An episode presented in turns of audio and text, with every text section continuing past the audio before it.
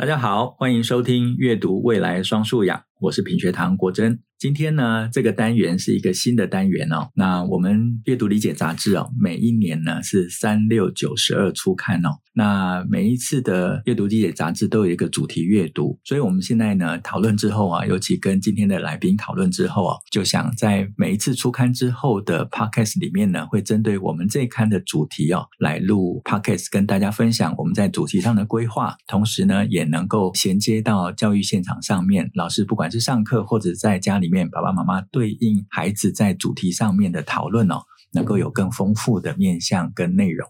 今天的特别来宾哦，非常特别，因为我跟他认识非常久哦，我跟啊、今天的特别来宾小学就认识哦，而且呢，他自己也是一个多元的创作者，他担任过记者、译者、编剧。同时呢，他也是个专栏作家哦。那之前他在日本的《文艺春秋》出了一本关于唐凤的书，这本书后来在台湾出版了中文版，就是《唐凤：我所看待的自由与未来》。那我想很多老师跟爸爸妈妈可能已经猜到了哈，今天的特别来宾呢，就是品学堂的文化长邱美珍。美珍来跟大家一起打招呼。国珍好，各位听众朋友，嗯、大家好。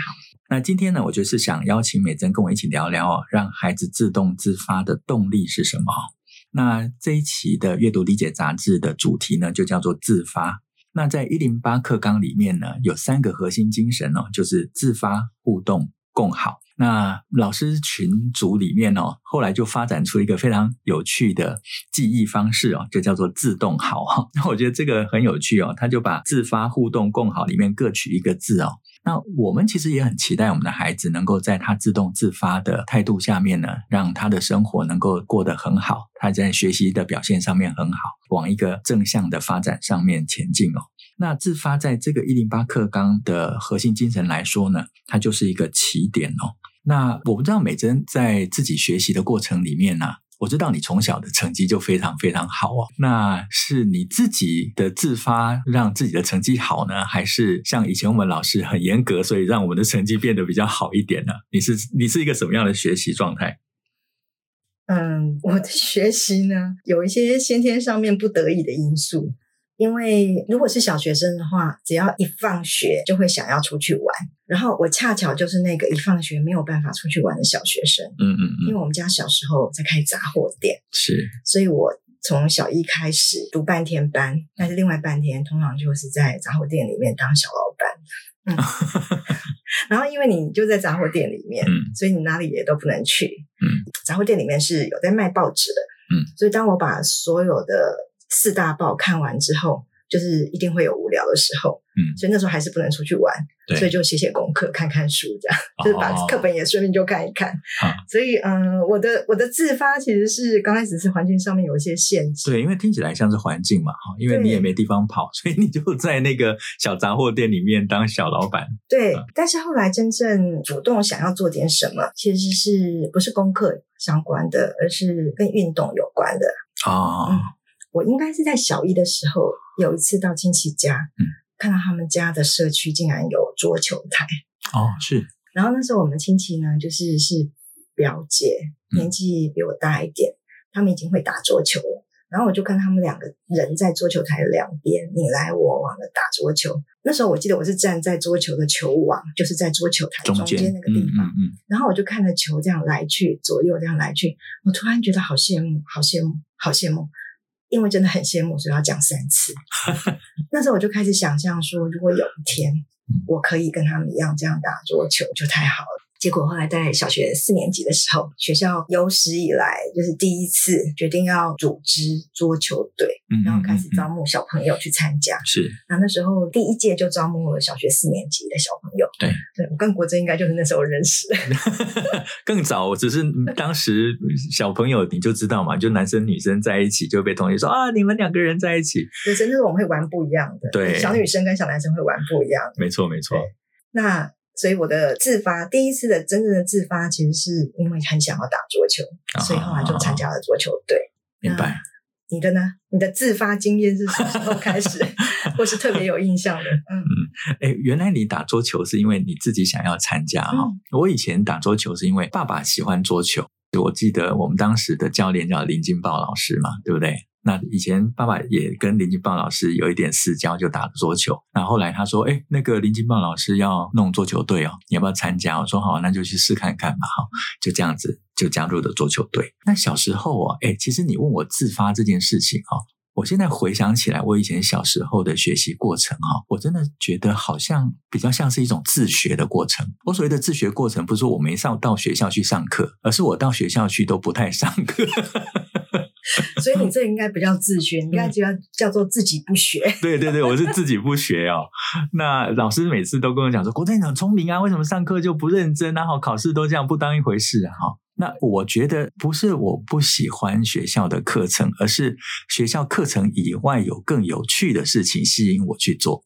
好，那这个要讲就是另外一篇很长的故事哦。但是如果从自发来看的话，不知道美珍还记不记得以前我们这个小学三四年级的小男生，尤其是三年级的时候最疯了。我们念的小学旁边有一条小溪，嗯。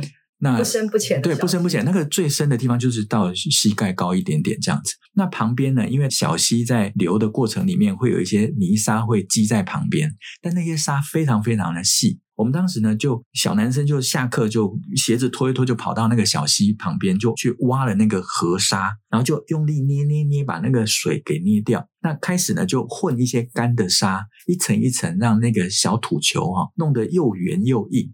那干嘛呢？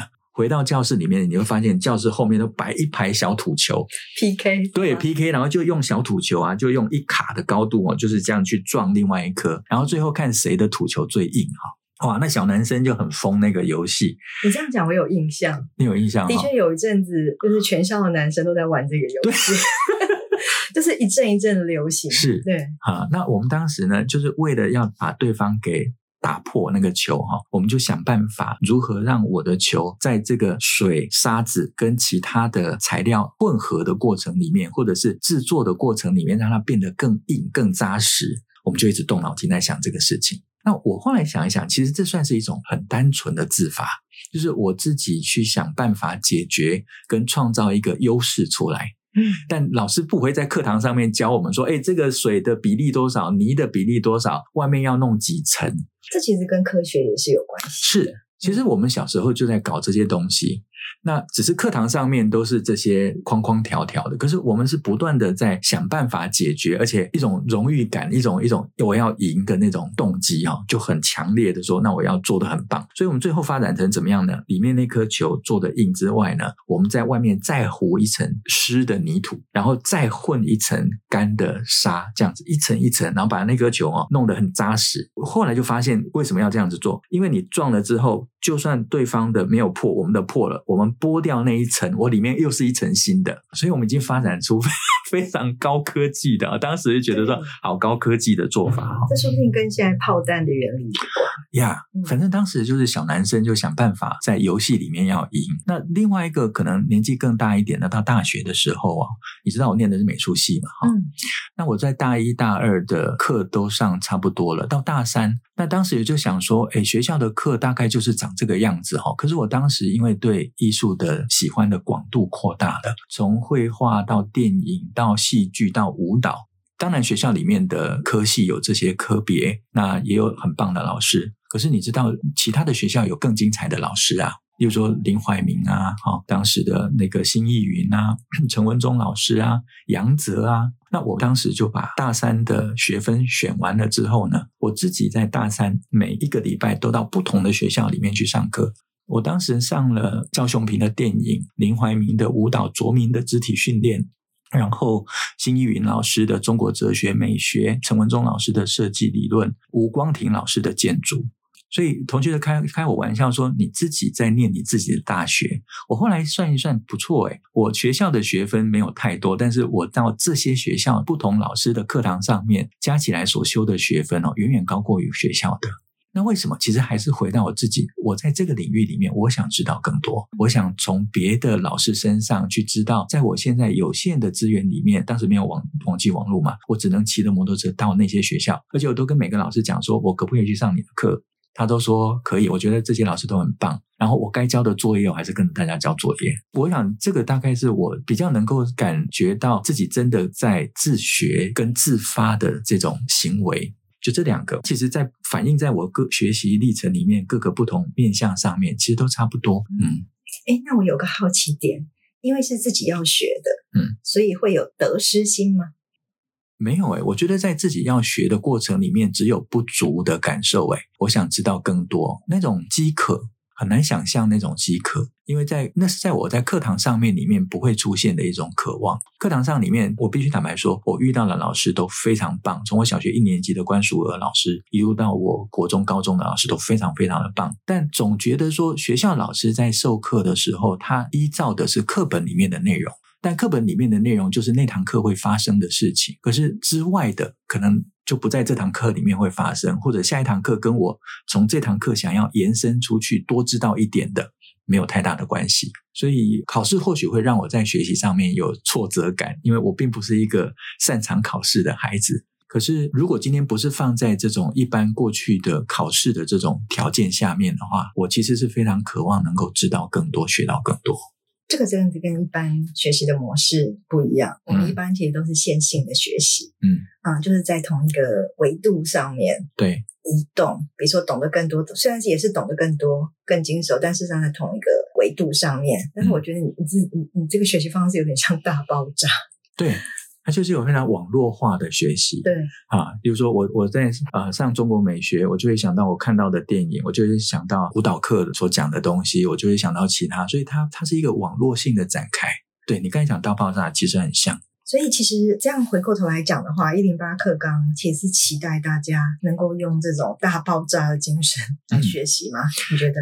我觉得是诶，因为我们在生活里面的开展，它是一个不同面貌跟不同维度同时发生的状态。课堂上的确是线性，第一课、第二课、第三课、第四课。那现在的老师已经很棒了，在第一课里面我要补充什么东西，所以他在维度跟空间感上面，这种知识网络的空间感上面是比较立体化的。但它毕竟还是在一个脉络上面，那这没有不好。我觉得我以前的做法是太过了。但是那是因为我心里面自己有一个隐约中有一条路，所以我好像每一个环节到后来回看它是串得起来的。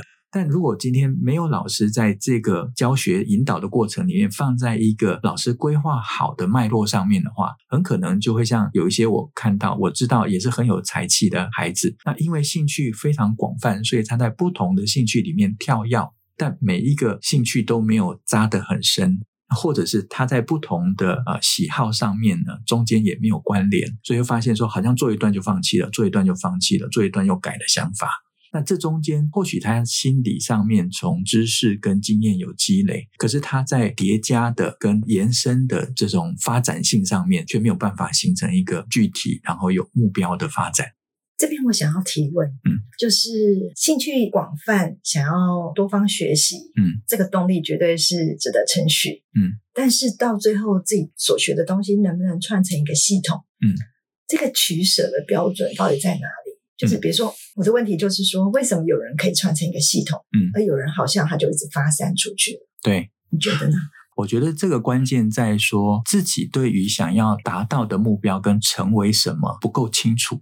我觉得新课纲里面哦，我们一直在强调自发，但是自发并不是任意的自发，而是说我今天确认了一个目标，而在这整个发展跟学习的过程里面，因为那个目标是我想达到的，所以这背后有个强大的动机，让我在达到那个目标的每一个阶段都能够实现，而这每一个阶段是由老师来引导的。所以现在为什么在这种呃新课纲里面哦？等一下，其实我也很想分享，在大园高中这次去访问朱元龙校长，我有一个很深的感受。大园高中他们也在推新课纲，而且他的新课纲把学生的这种自我探索、探究跟自己的这个学习哈是绑在一起的。例如说，呃，他们在自己高一的时候啊，就会问同学说：“哎，你将来的这个计划跟你发展的方向会是什么？”那同学当然说不出来嘛，因为在他头脑里面可能有非常多种。应该是说，从从来没有人问过他这个问题。对对对对对，嗯、从小到大，或许有问，但就点到为止。但在新课纲里面，是你真的未来的三年可能都是朝这个方向走，或者是未来的三年，在你没有方向，也希望在未来的高中的三年里面，能够为自己找到一个要前进的方向。那他就先一开始就先设计说，那你就找三个主题，好，或者是三个关键字。那当然你写更多更好，可是更多的你便利贴写出来之后，你就会上面比较嘛。那有的时候你会发现说，哎，其实这三张要讲的是同一件事情，没错。哦，这五张会一件同一件事情，所以原来以为是非常发散的想法，可是因为它被具象化的变成便利贴贴出来之后，我们就可以去收敛，那就跟像阅读一样，收敛核心概念。那我就说哦，原来我核心想要做的是这个，这是花三周的时间是做这个。那后面的时间呢？我觉得这太关键了。同学不是只是有想法而已，而是接下来老师就会用六周的时间带着他们到图书馆。或者带着他们去寻找，最后他找出来的那三个主题或三个关键字，对他来讲，有哪一些研究，有哪一些作者，有哪一些讨论过的问题，跟他们所写的东西是有关系的，而且非常扎实的做了六个礼拜这样子的功夫。所以，同学在这六个礼拜的阅读跟搜寻里面呢，它等于像我们在写论文的时候做文献上面的研究，做文献上面的阅读，那也就从别人的文章跟别人的观点里面，慢慢让原来自己只是一个想象的方向，成为一个更为具体的内容。那他才从能够从里面想说，哦，原来我读了这些东西，我真的对这些有兴趣，诶，所以我未来的三年跟我将来学习，可能跟这件事情是我愿意去做的。那把这个目标定出来之后，其实后面就是连接着十八周的所有的具体的学习哈。那我觉得这就是像我以前一样，我只是运气好，在我自己心里面有一个模糊的方向，我也为自己设定了一个模糊的过程。但现在是因为有老师，而且是一个被规划好的，然后是一个变成课程化的学习历程，所以学生在这样子的引导下面。他就比我过去那种很原始的自己摸索，在黑暗中摸索，应该会更有效果。我觉得在这个过程里面，嗯、老师扮演的角色是一个有经验的学习者。嗯嗯，就是老师其实并不是以一个纯粹的教学者的身份来跟孩子互动，嗯、他其实是一个前辈，就他是一个有经验的学习者。是，所以在这个过程里面，我觉得那个引导啊，跟他那个如何把资料从广变成精，嗯、然后去确认他那些资料的含金量等等，那其实都是非常重要的学习。所以大园高中是用比较结构性的方式来进行这个过程，但有些学校如果没有这样的过程的时候，就要靠学生自己，对不对？对，像以前的我们，至少像我一样。对，然后呃，另外就是我们这次里面其实有分享一个我觉得让我非常赞叹的一个小孩，嗯，呃，我我们这篇的标题叫做“不求荣华富贵的建中生”，嗯嗯，所以从标题也看出来他是一个建中的学生。那么，为什么这一篇让我印象非常深刻呢？我在看这一篇从头到尾的过程里面，我有一种感觉，就像就是到了我们家附近，就是离松山机场很近的地方，有个地方叫跑道头。嗯，那个地方是很多飞机起飞跟降落的地方。嗯，所以我在那边，我看完这整片的感觉就是看到好像跑，我在跑道头看到有台飞机起飞了，好有画面。对，然后那台飞机呢，上面就写着这个建中生的名字哈，叫林君实。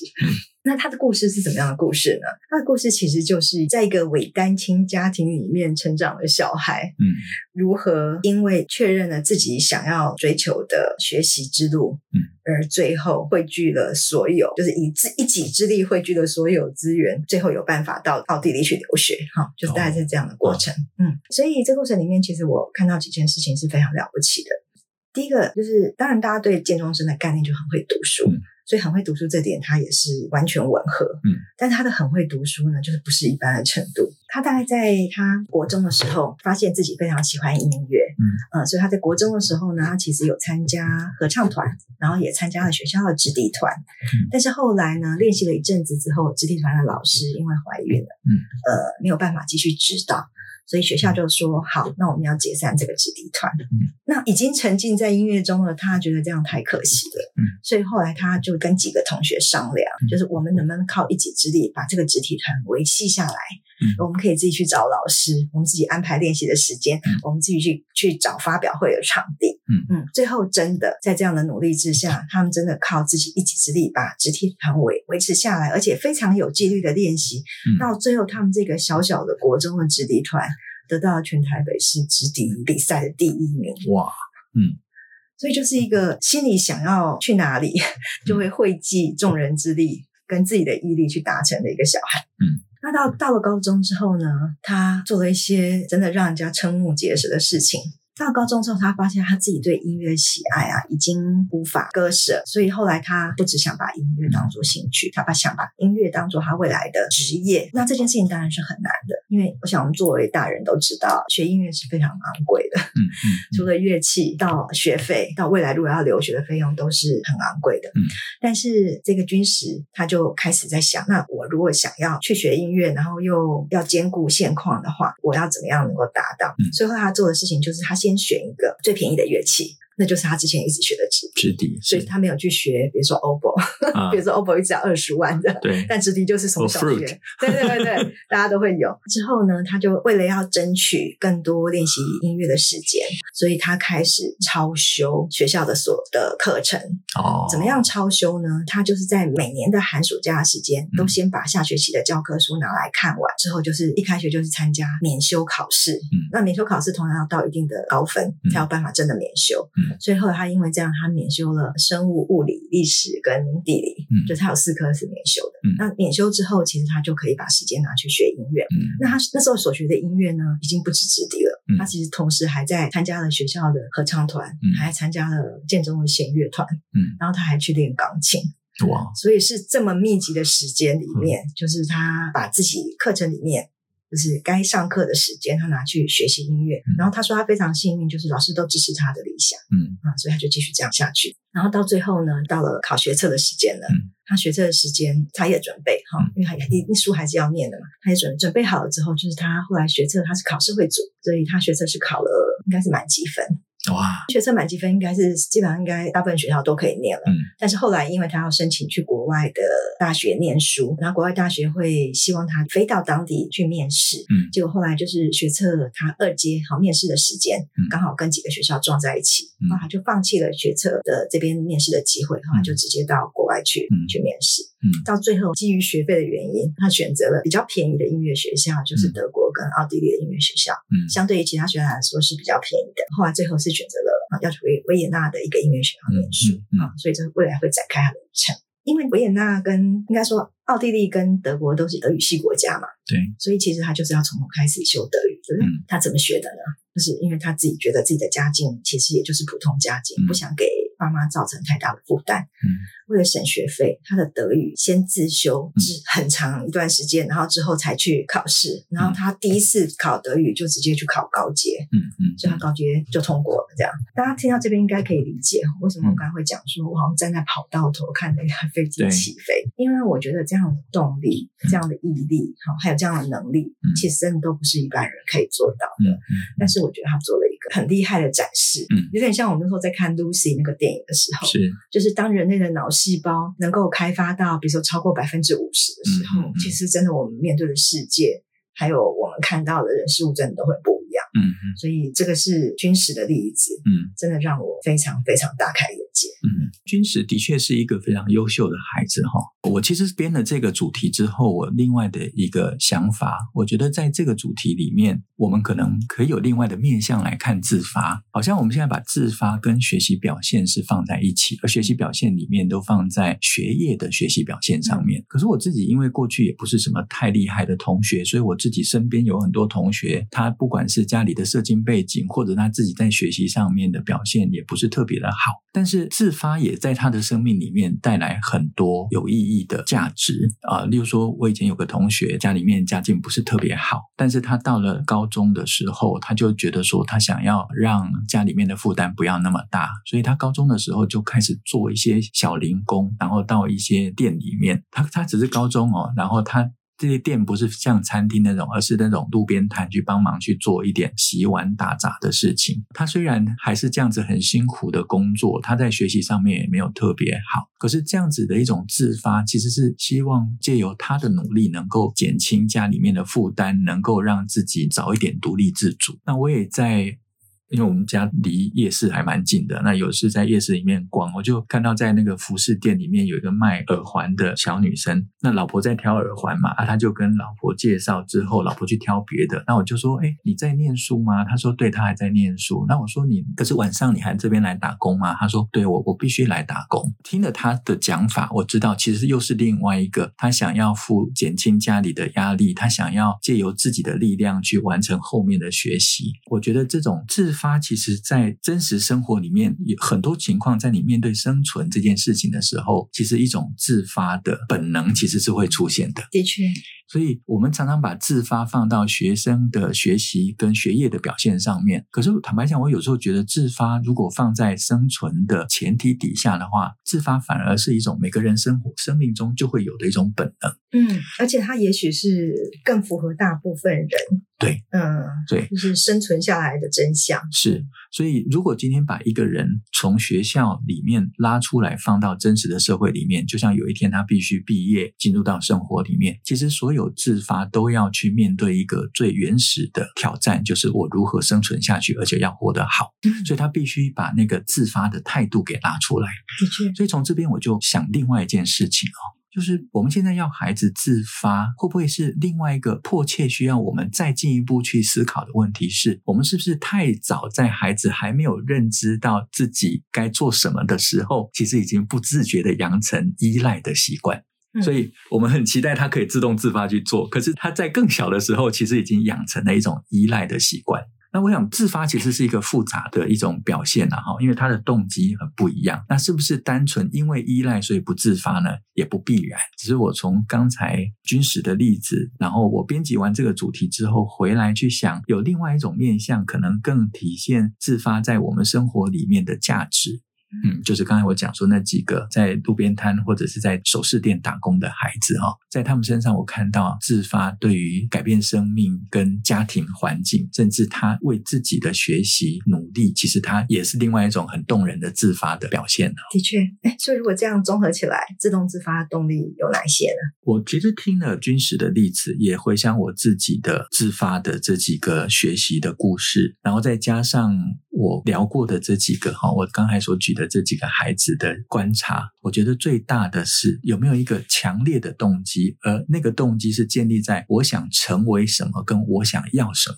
如果没有那个我想成为跟我想要的话，那个自发可能就不会发生。那我们拿一个最极端的例子，例如说，孩子他可以不睡觉，但是他就是要打电动玩具。那这个背后是一个非常强大的自发的力量，很自发的打电 动，对，很自发的，然后不睡觉的去打电动玩具。那原因是因为他很想去享受打电动玩具的乐趣，或者成就感，或者那些声光刺激。那那是放在原始的条件上面，就像我们之前所说的，他满足了那个本我里面最原始的需求，开心、好玩。好的满足，但孩子长大了，我们所设定期待孩子要的是追求一个更加崇高跟更有意义的目标。所以，如何让孩子从原来的那个开心快乐的目标转到更有意义的目标，而让他认同那个目标，把他原来就有的那个自发的动力。能够移到那个更具体而且有意义的目标上面，我觉得这个才会是让自发落实在学习或者落实在另外一种成就追求上面。嗯，的确。然后在我这边看到的是，自动自发这件事情啊，一定是不容易的。但是在什么情况之下，它会变成我们想要去做的事情？我觉得第一个当然跟环境有关系。嗯，就是比如说在什么样的环境里面，我们想要自动自发。嗯，哦，那这环境里面包括了，真的是包括了空间的一些设就举例来说好了，因为我我是一个常常在写稿的人，然后我就发现某些环境会让我比较愿意自动自发的写稿，某些环境不行。是对，那什么样的环境会让我自动自发想要写稿呢？对我来说最有效的环境就是图书馆的一张大桌子，啊啊啊啊、对，那个是让我坐下来就会想要写稿的，仿佛它就是一个仪式，一个进化。杂念的一个意思，嗯，所以呃，我觉得有些时候环境其实是不能忽略的一个因素。然后第二个我看到其实就是真的是乐趣，嗯，因为可能每个人对于乐趣的这个标准不一样，嗯，但是对我或是也许跟我类似的人来说，其实没有乐趣就没有办法去走很远，是，所以说我们常常说一个人走得快，一群人走得远，嗯，走得远这件事情，我觉得不纯粹只是因为责任。而且还包括乐趣。所以自动自发的动力，比如说对我来说，我觉得它就是环境跟乐趣这两个，嗯、如果可以结合，我就可以变成一个自动自发的人。嗯，也许我就可以做成我想要的改变。嗯，比如说每天早上能够早点起来之类的。没有问题，没有问题。我们责任制，所以你迟到没有关系。我其实没有觉得我迟到啊。没有，没有，你从来都没有迟到。我会晚晚走。呃，对对对，好好好，呀，所以呃，我觉得，因为自发对不是只是对学习很重要啦，自发对一个人在生活里面各个面向哦都很重要。就人最重要就那个自主性的，然后我愿意自己去做这件事情的，不是仰赖别人的限制规定或者是某种利诱我才会做这件事情。那自发才会在我们现在的新课纲里面变成是一个最重要的核心条件哈。那今天呢，很开心能够请美珍跟我们分享关于她自己学习上的自发，跟她所观察到如何让孩子开始拥有自发的动机哦。好，以上呢就是我们今天的分享啊。那如果听众朋友们喜欢我们的内容，欢迎订阅、给五星好评，并且呢分享给你的好朋友。那我们今天就谈到这边，美珍我们就跟大家说拜拜喽，拜拜，我们下次再见，拜拜。